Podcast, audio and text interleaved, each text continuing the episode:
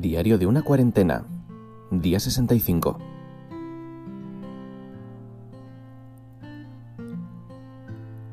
Muy buenas a todos amigos, ¿qué tal estáis? Bienvenidos a este día 65 de Diario de una cuarentena.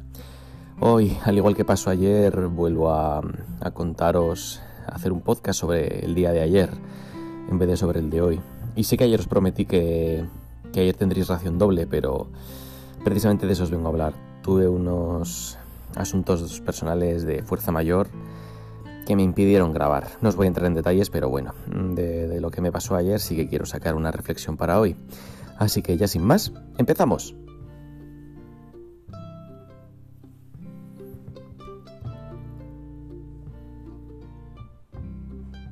Como os iba diciendo, antes de ayer sí que fue que se me echó la hora encima porque estaba a gusto. Ayer, por desgracia, fue, bueno, fueron, como os digo, causas de fuerza mayor, causas personales, nada que no tenga solución, por suerte, nada que, que sea imposible de resolver. Pero bueno, sí que ayer, entre que es precisamente por esos asuntos personales, digamos que se hizo muy tarde. Y aparte yo ayer no me encontraba con ánimos de grabar, sinceramente.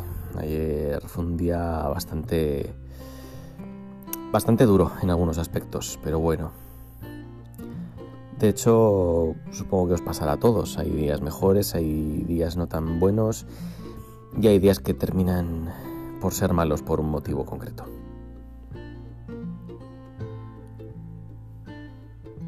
Y de lo que os quiero contar hoy, esto, como os digo, referido al día de ayer.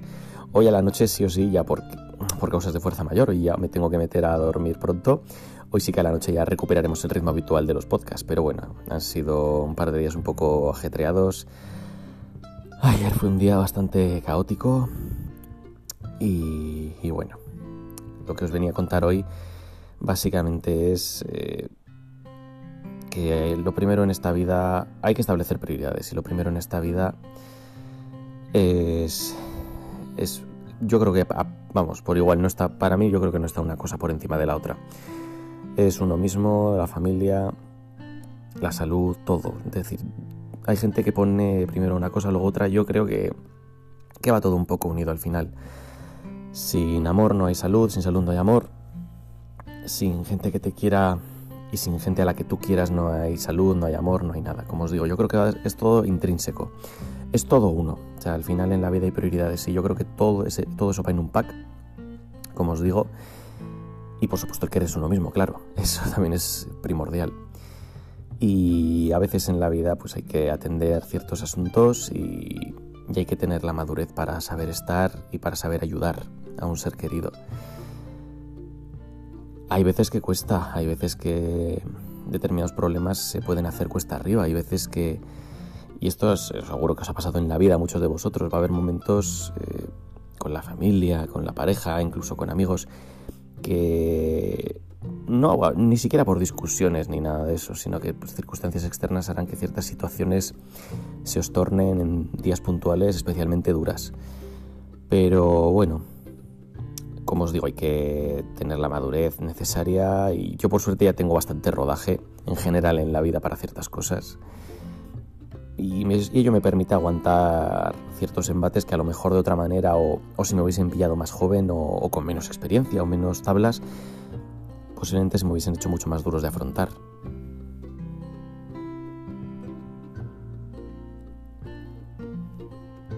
Y desde luego una cosa tengo clara yo, si cuando, cuando de verdad quieres a alguien, si de verdad quieres a alguien eh, y esa, esa otra persona lógicamente te quiere a ti también, Puede haber baches, pueden haber problemas, pueden haber eh, obstáculos, pueden haber lo que sea.